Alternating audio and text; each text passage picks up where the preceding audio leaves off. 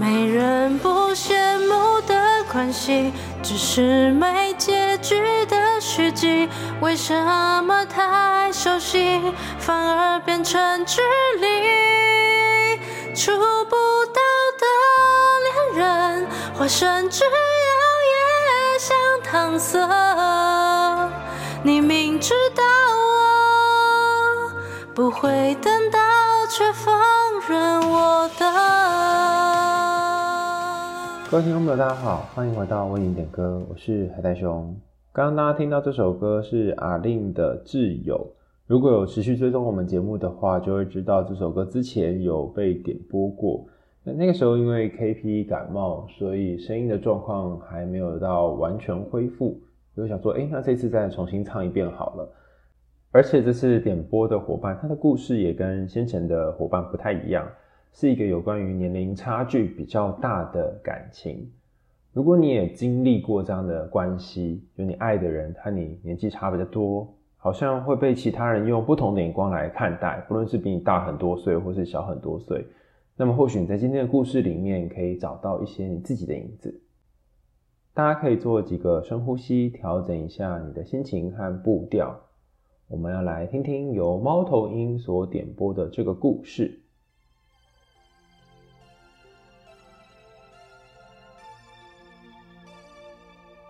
亲爱的海苔熊，这个故事发生在多年之前。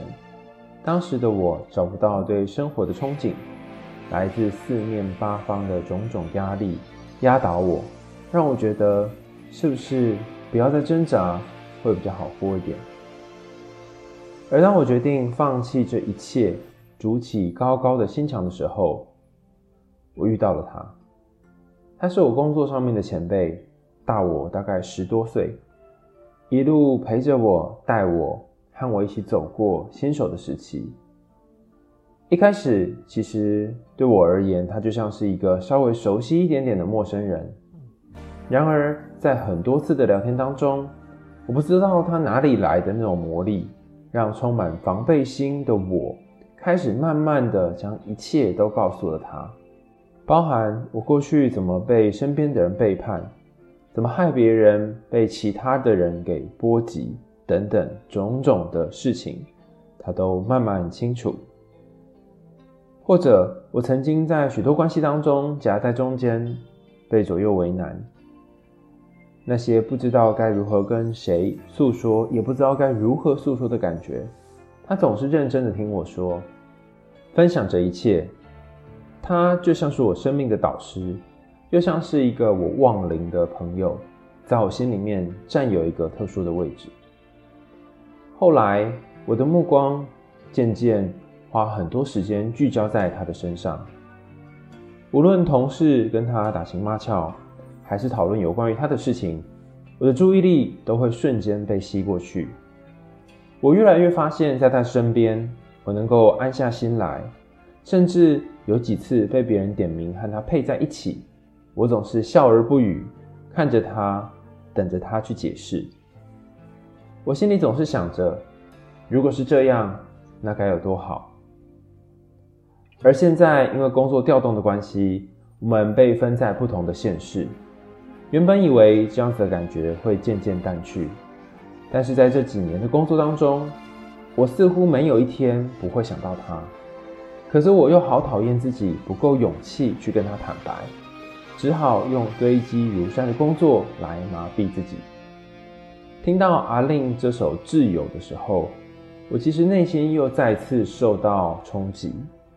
歌词的内容太符合我的心境了。我在感情上这种不进不退所带给我的许多挣扎，也不止一次想让我给自己机会跟对方表白，可是又害怕最后的结果会不会连朋友都做不成。这是来自于猫头鹰的信件。我想跟猫头鹰说，我在收到你的信的时候，的确可以感觉到你那种进退维谷的感觉。但同时，我也在思考一件事情，就是你大部分的内容都是描述你跟他有一种很靠近的感受，然后这个感受是先前你和其他人相处所没有的。你跟他讲了很多你心里的事情，可是好像这是一个单方面的输出，至少在你的信里面，我没有读到他也同样对你掏心掏肺讲一些自己内心的话，所以我有点不太确定这样的关系呢，是一种单方面的相思、单方面的依恋，还是它是一段有来有往的感情互动。那也因为不太确定，所以我会有一种感觉是，如果你真的去告白的话，哈，当初如果真的去告白，大概失败的几率蛮高的。姑且不论能不能够当成朋友，就算是你讲了以后，有可能会发现，哎、好像他对你没有那种感觉，那你再来就需要面对的是那种失望。至少从你信件里面的资讯看起来，好像有一点呃片面啦，就是说只是你这边对他产生一种依赖的感觉而已。当然也有可能有一些讯息我没有读到，或是你没有写到，那就另当别论了。那在这样的情况下，有些人还是会选择表白，原因是因为告白不是为了想要让对方和自己在一起，而是只是想要把心里面那种压抑已久的感受说出来，希望说出来之后呢，那个内心的焦虑可以慢慢的减缓。关于情绪的调节，当然包含焦虑的调节。我先前看到了一篇文章，是 Greenberg 跟 Safran 在一八年所做的研究。他把人类在跟情绪算是对抗吗，或是相处的方式分成了四个。第一个叫做情绪意识和唤醒，也就是说，你可以一边感觉，然后去说说你自己现在的感受是什么，探索你身体上面有哪些部位跟这个感受有关。比方说，生气有关的情绪跟感受是身体会有一种紧绷感，那甚至哪里会觉得硬硬的，然后胸口闷闷的等等。第二个是情绪调节。意思是说，你可以透过一些行为，让你的情绪有一些改变。比方说，你可以有一些放松的技巧，或者是做正念等等。那这也是在书上很常跟大家提到的一些技巧。第三个是对于情绪的积极反思、意义创造。也就是说，你可以想想，哎，这个情绪来造访你，它的意义是什么？它为什么要来？例如，你最近可能呃家人过世，然后非常悲伤，然后你可以想想说，哦。那我的家人离开了，我真的很悲伤，没有错。那这个离开是想要教会我什么？会带到我生命里面给我的意义跟成长是什么？最后一个是情绪转化，就是你可以试着用不同的视角去看这些情绪。例如，你可能用一些比较负面的角度去观看你和前辈之间的关系，甚至你会觉得说啊，我们年纪差这么多，应该没可能了吧？但你也可以用另外一个视角去看，说，哎。会不会我的人际关系当中不只是需要恋爱般的关系，还需要其他的关系？那前辈可以当成是一个很了解我的关系，但我可不可以再增加别的关系呢？好，这是所谓的情绪转化。那以上这几个方法，我觉得多多少少有些重叠啦。那也是每一个人定义上会有点不一样。那我自己习惯把它区分成两种啊，虽然那个 Greenberg 等人是说四种嘛，但我认为是两种。一个就是你在脑袋里面不断的想。一直想，一直想，怎么了？他可能会怎么样？他会怎么说？另外一个就是你把这些情绪表达出来，就直接告诉一个人，或直接跟一个人分享你想要分享的内容。那这个人可能是跟你的情绪有关的人，也可能是无关的人。例如说，你写信给我，就是分享一个跟这个情绪无关的人。但如果你直接跟这个前辈表白，那就是跟一个有关的人去分享。跟无关的人分享有一个好处，就是你不用担心你讲了之后。会影响到你们之间的关系。如果你有跟那个人讲好好保密的话，但如果你跟一个有关的人分享的话，那或许你的人际跟生活状态就会有一些变动。那你可能就要去衡量说这个变动是不是你想要的。好，那既然我的想法里面是分成这两个，一个是讲，一个是不讲，那哪一个比较好呢？好，我很难给大家一个确切的答案。但 Greenberg 这篇文章最后提到一个我觉得非常有趣的观点。他说：“如果你在脑袋里面不断的一直想的话，会很快的超过你的认知负荷。你越想越多，越想越多，然后脑袋就会爆炸，就会满掉。所以不如你跟一个人讲，这个情绪表达出来之后，你就不需要让脑袋扛下一切，你可以用你眼前的人或其他人，让这个情绪可以做一些处理。那刚刚我们讲到的四个不同的处理情绪的方法，其实也就是透过不断跟别人讲，不断跟别人讨论当中。”比较去厘清自己要的东西是什么，好，那这个是有关于为什么你会想要和老师告白，或是想要把这件事情说出来的一个我的理解。那接下来还有一点，我觉得也蛮重要的，就是有关于跨世代恋情，叫做 intergenerational intimacy，或是跨世代亲密。跨世代亲密指的是你和另外一个人之间维系着感情。那这感情我们暂时不去定义说它是属于呃同事之间的感情、朋友之间的感情，还是恋人之间的感情。但总之，你跟这个人的关系上亲密的程度已经超越了你和一般人之间的关系。例如，在猫头鹰的故事里面谈到说，你和其他人不会分享这么多，你甚至心里会筑起很高的墙，可是只有对这一个前辈，你会讲出许多内心的话，那你跟他就到达了一个亲密的程度，而这个程度是别人所无法企及的程度。那当你们遇到像这样的一个关系的时候，你可能就会有许多的担忧，比方说，如果你想跟他在一起的话，就会考量到一些社会框架的议题，例如说，大家同不同意我们年纪差这么多还交往还在一起呢？或者是你会想到一些社会的压力，你跟他的生长环境，你跟他处在的呃时间跟世代是不同的，你们能不能好好沟通呢？哈，那你也可能会想到，如果你表白之后，其他人怎么想？就像你信件里面谈到的，他虽然是很不容易让我遇到适合我的人，可如果我讲了，讲破了。那他会不会因此而讨厌我，或是不再跟我相处呢？现在这样状况很好的原因，是因为我们看起来像是朋友，或是亦师亦友的关系。但如果我直接跟他挑明了我想跟他在一起，我们会不会就此渐行渐远呢？老实说，我觉得这个担心真的非常困难。那我之前有遇过类似的关系，就是对方可能喜欢我，然后告诉我说他喜欢我之后，然后我就真的跟他渐行渐远。因为我就觉得，哎、好像不太需要让他有一种误会，是觉得，哎、我们两个之间好像还有机会。那我后来发现，其实很多人也会做这件事情。的确，拉远彼此的距离本身是调节关系的一个很重要的方法。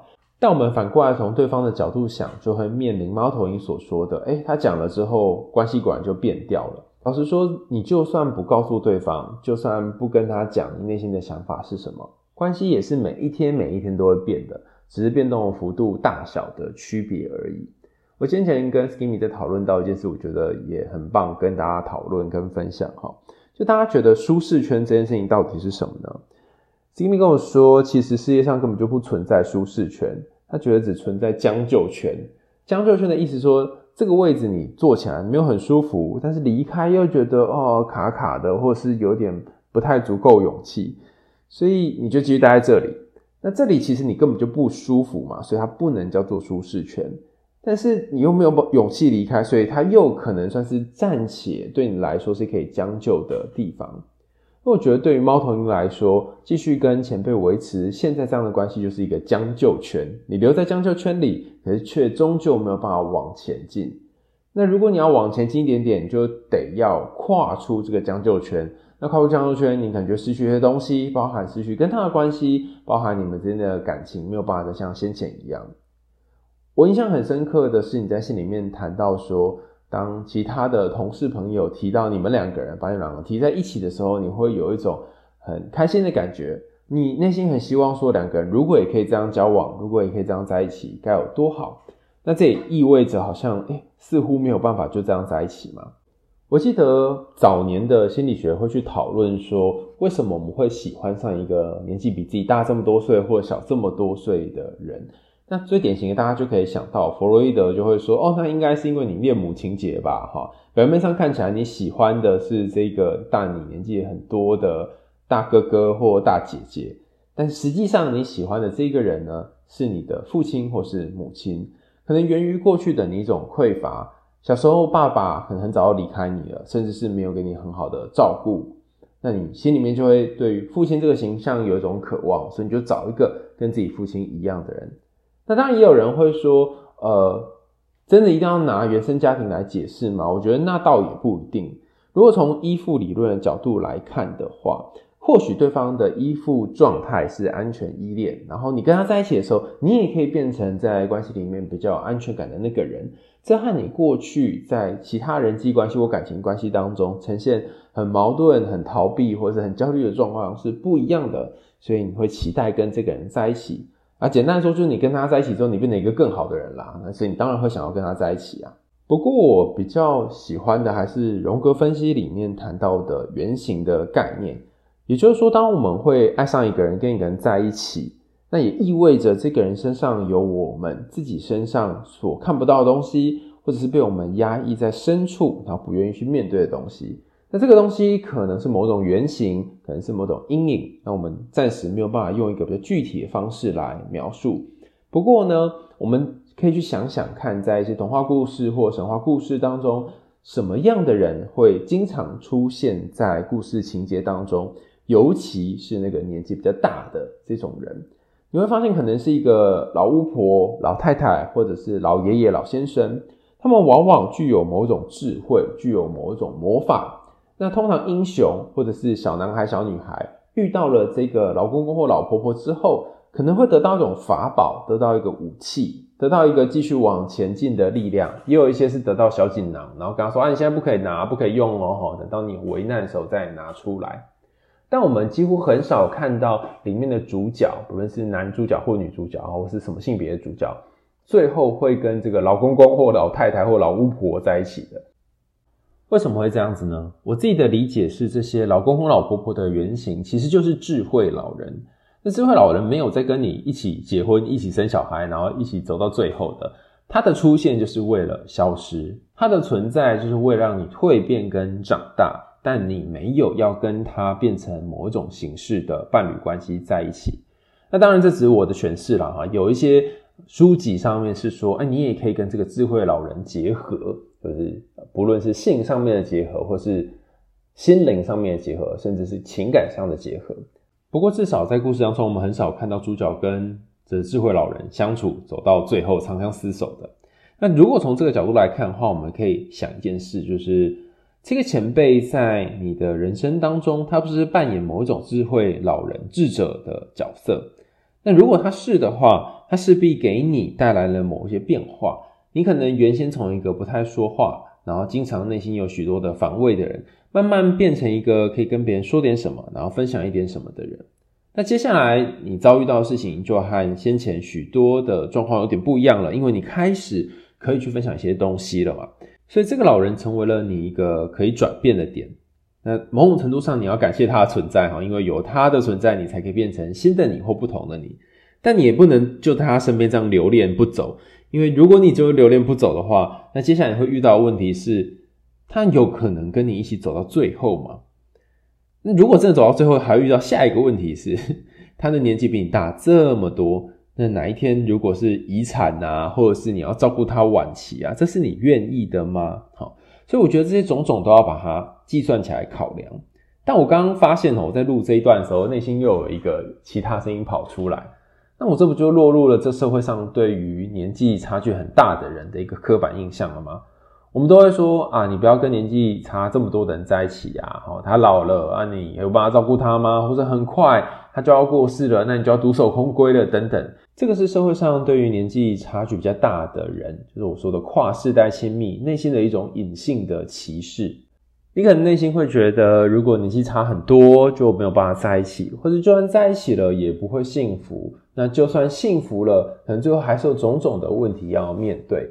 那这件事情是真的吗？我就上网找了一系列的资料，那其中有一笔资料，我觉得也很有趣，想要跟大家分享哈。那这个研究呢，是 Len Miller 跟 Agnew 在零六年所做的研究。Agnew 是我硕士论文的时候引用的一个非常重要的学者。那他承袭了 Carl Rosebud 在研究亲密关系当中的投资模型这一系列后续相关的讨论。那 Rosebud 的投资模型指出说，你对一段关系你投入越多，你就会越在意这个人，这不是废话吗？哈。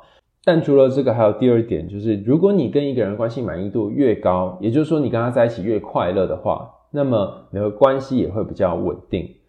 最后一个是，如果你告别了这段关系，你没有其他更好的选择，也是眼前的选择就是最好的了哈，那么很有可能你会继续留在这个关系里面。不过这就遇到一个问题，就是什么叫做你离开这段关系，会不会遇到更好的选择呢？很多时候，这是每个人内心的一个算偏见嘛，或者是想象，因为你还没有离开嘛，你也没有去见其他的人，所以这一题比较像是你想象，如果跟他分开之后，或是你没有跟他在一起，你选了其他人，这个其他人会不会比现在你这个目标更好？它是一个个人想象的过程。那 Rosebud 的研究结论就支持说，如果你这段关系够稳定的话，它通常是由三个要素所构成的。就是第一个，你在这段关系当中投入了很多的时间；第二个是你很满意、很喜欢这段关系；第三个就是在这个关系以外的地方，你找不到一个跟现在这个一样的人了哈。你眼前这个是最好的。那当然这是很顶级的状况了哈。那 Rosebud 跟 Annu 他后续呢的一些研究也指出，如果你在这段关系当中有一个少了，刚刚我们讲这三元素有一个少了一点点，你就会拿其他的东西做 compensation，就是补偿。比方说，因为一些种种的原因，你发现如果跟这个你的前辈一起结婚、生小孩、告白，或是有其他的这些更进一步的摄入跟投入的话呢，或许会遭别人非议，会有其他人的眼光，用不一样的方式来看待你们。你觉得很有很有压力，那你怎么办呢？哈，你的这个两个人共同的投资就会变少了。可是因为你还是心里面很想要跟这个前辈在一起嘛，那这个想在一起的心情就会用其他来填补。那除了我们刚刚讲的投入的时间多寡之外，或投入的金钱成本多寡之外，那还有两个，一个就是你有没有可能遇到其他更好的对象，以及你在这段关系当中满不满意、喜不喜欢。那如果刚刚我们讲的这个投资变少，那很有可能就是你会说服自己，或者用某种方式让自己戴上一种玫瑰色的眼镜，告诉自己说啊，我真的很爱他，我好喜欢他，我从来没有遇到一个像这样的人，或者是你会跟自己说。啊，我如果不选择他的话，我如果不找他的话，除了他以外，我应该遇不到更好的人了吧？就是你会说服自己说，其他可能的替代对象是很少的，几率是很低的啊。借由这种方式，你可以继续维系在这段关系当中。那这个系列的概念呢，Lehmiller 跟 Agnew 在他文章里面就提出了一个名词，哈，叫做。边缘化关系啊，哈，就是你的关系是被边缘化的。常见的边缘化关系，比方说是跨种族的关系，例如在文献里面引到的，就是黑人跟白人的结婚，或者是同志之间的恋情等等。那由于这篇文章是二零零六年发表的，所以你大概可以想象，那个时候对于同志结婚这件事情还没有那么的开放跟友善，甚至在美国的许多州别，哈，都是不允许同志结婚的。好。那也就是因为这样的同志婚姻啊，跟呃不同种族的婚姻啊，还有包括我们讲的这个年纪差距比较大的跨世代恋爱，都很可能变成大家的众矢之的。我先前有一个朋友，他喜欢上自己的补习班老师，然后他就问我说：“为什么这世界上大家对于师生恋啊，补习班老师跟他之间的关系？”这么的负面，然后这么的有许多的想法，然后这些想法都是不太好的，就是你不可以跟老师谈恋爱啊，或者这可能会触犯到性骚扰啊等等之类。那我也很不知道原因哦，所以我就跟他一起去找资料。那我们就找到两个系列的资料。第一个系列的资料是有关于崇拜的资料，那这个崇拜也跟猫头鹰在文章里面谈到的对于前辈的崇拜有点像。就为什么我们不太适合跟自己年纪差这么多，或者是跟自己有这种师生关系、权力关系的人在一起呢？好，那他的概念是说，哦，由于这个人年纪比你大，所以你会对他有一种很成熟的感觉或安稳的想象。但是这个成熟跟安稳的感觉想象是建立在你们两个人的工作关系上，或是建立在你们两个人之间目前这个相处状态下。如果你跟他生活二十四小时，如果你跟他一起睡觉，如果你有一段很长的时间都跟他一起，然后进出啊各种地方，甚至是带小孩啊等等，你就终究会发现，哎，好像他并不是像我想象当中的这么的给人安全感，这么的去尊重其他人，那只是他在我面前形成的一部分的人设而已。那这一系列论点就主张说，诶，如果你跟一个不论是上司啊、主管啊、老师啊谈恋爱的话，你就要小心一件事情，就是他在你面前应该不是全部的样子，就只部分的他而已。你有办法接受全部的他吗？那第二条被大家经常讨论的观点就是说，诶，这可能会影响到公司啊，或者是成绩啊的公平性。比方说，你如果在公司跟上司谈恋爱，那那个。长官要发核发下来的考绩，这些钱等等，会不会因为你跟这个老板的关系很要好，所以给你多一点呢？或是你会不会做事情的时候就可以走些后门，裙带关系呢？哈，那对于整个职场是不公平的，这是一个反对的理由。那假设如果你现在在学校上课的话，进入到一个有点像是暧昧啊男女朋友的阶段，那其他同学的成绩还有你的成绩，会不会因为你跟老师之间的关系而受到些影响呢？那不但是影响了其他同学的权益，其实某种程度上也影响到你的权益。你跟他在一起，并不是因为互相相爱，而是因为你们之间拥有这样的权利关系。那有的人就会反驳说：“哪是我是真的爱他，我不是因为他会把我分数打高才在一起啊。”那我也认同这个观点，但只是我们永远不太能够完全的去区分这段关系里面权力的部分，就是他高你低，或他要打你分数这件事。和爱的部分，那也因为非常难区分啦，所以对于师生恋，或者是办公室恋情，或者是这个你和不同年纪差距很大的人之间的这种感情，经常就会被其他人怀抱着质疑啊，或者是不祝福的态度。尽管你们的关系已经很亲近了，尽管你和他已经走到一个你过去从来没有去过的地方，你还是会担心这段关系如果真的曝光了，或是真的说开了，会不会一切就像梦幻泡影一样消失了，就像是这首歌的歌词里面有一段是“没人不羡慕的关系，只是没结局的续集”。为什么太熟悉反而变成距离？触不到的恋人化身挚友，也像搪塞。你明知道我不会等到，却放任我继续等。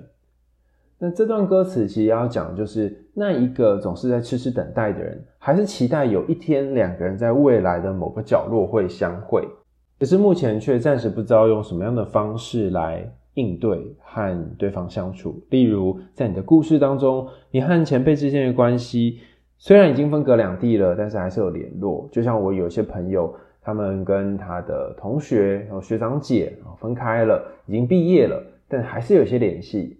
甚至有一些是跟老师之间，明明已经没有在同一个学校上课了，或者已经从呃高中毕业到大学，甚至研究所了，但还是跟老师维持一种关系。那这关系，你说是师生吗？你说是呃上司跟下属吗？好像也已经不是了。甚至是我们已经越过了先前那种关系上面的许多障碍，比方说因为我们有一些身份的限制，没有办法在一起。现在看似是可以在一起了。但这时候的他们为什么还没有选择在一起呢？在今天的节目最后，我想要跟大家分享一个故事，其实就我前面谈到的那一个和老师相恋的朋友的故事。他最后和这个老师表白呢，两个人也在一起了一段时间。可是，在一起一段时间之后，他逐渐看到这个老师的其他面目。跟他上课的时候的样子，甚至仔细聆听他的时候样子不一样。比方说，有一次他们两个一起出去吃饭，在吃饭的过程当中，他把他自己的汤给翻倒了。如果是一般他在课堂或学校看到的老师，就会很温和的、很耐心的去收拾这个汤。可是实际上，因为他们已经相处一段时间，然后也在私底下在一起一段时间了，他发现老师很不一样，是他起来就拍桌大骂说：“你怎么那么不小心？”然后他那一刻吓到了，就是这一个面相的老师是他从来没有看过的。那我也遇过是那种上司跟下属之间的恋爱，那两个人是差了十几岁。当他发现他心里面的这一个总是做事很果决，然后很理性的上司，他也有情绪化，甚至是拖拖拉拉，不知道该怎么面对他和他的家庭，因为他是有妻子跟小孩的之间的关系的时候。他开始觉悟到说：“哇，原来我一直喜欢的就是那个穿着西装打领带的他，而不是那个穿着吊嘎然后喝着啤酒的他。这两个是非常不一样的。那我会觉得，能不能跟上司在一起，能不能跟前辈在一起，或能不能跟老师在一起，它比较像是一个假议题。我觉得真正需要去思考的是，你有没有机会看到他的不同的面相，而不是只有在学校、在公司这个面相而已。”当你可以看到私底下的他，当你可以看到他身边的许多的朋友跟许多的人，那么你可能会比较清楚的知道说你要不要继续这段关系。甚至当你看到了这一切之后，认识了这些所有的人，你会发现，哎，原来他跟我生活圈是很不一样的。你也会理解到说，哦，我好像很习惯把我的许多事告诉他，但他不习惯把他的事情告诉我。那么或许这个时候的你，就会更清晰的知道自己要的是什么了。今天的为你点歌就到这里告一个段落啦，感谢大家的收听。如果你也想要点播你的歌曲，欢迎写信到为你点歌来。如果你也有想点播的歌曲，你可以点节目下方的资讯栏，写出你想要点播的歌，然后还有你跟这首歌的关系，你听了这首歌的想法跟感觉。那你也可以直接寄信到我们石牌镇身心医学诊所，好上网搜寻一下就会有地址了。然后你可以写海苔熊收，那我们就可以念实体信给你。你当然也可以偷偷写哦，你给 KP 或给我的情书，然后送礼物给我们。我们最近收到了粉丝的许多小小的礼物，然后觉得非常开心。不是直接赞助哦，是直接寄礼物到诊所来。然后我常会觉得说啊，有时候疲累的人生当中有一两个记得你的人，这真的是很欣慰了。大家就像是远方的挚友一样啊，在世界的许多角落守候着我们，守候着这个节目。好，魔影点歌就下次见喽，拜拜。想当星辰，却像路灯。若爱一个人，切记爱得太深。酒后传的讯息，你别当真。我总感情用事，忘了不可能，也委屈你。长期容忍，但我们之间该用什么相称？难道非要我爱其他的人，你才心安理得卸下了责任？我们不讨论的关系。很接近，却不是爱情。拥有无数交集，要丢弃太可惜。我演得很真不诚恳，你最清楚我是怎样的人。没人不羡慕的关系，只是没的。虚迹，为什么太熟悉，反而变成距离？触不到的恋人，化身只要也像搪塞。你明知道我不会等到，却放任我的。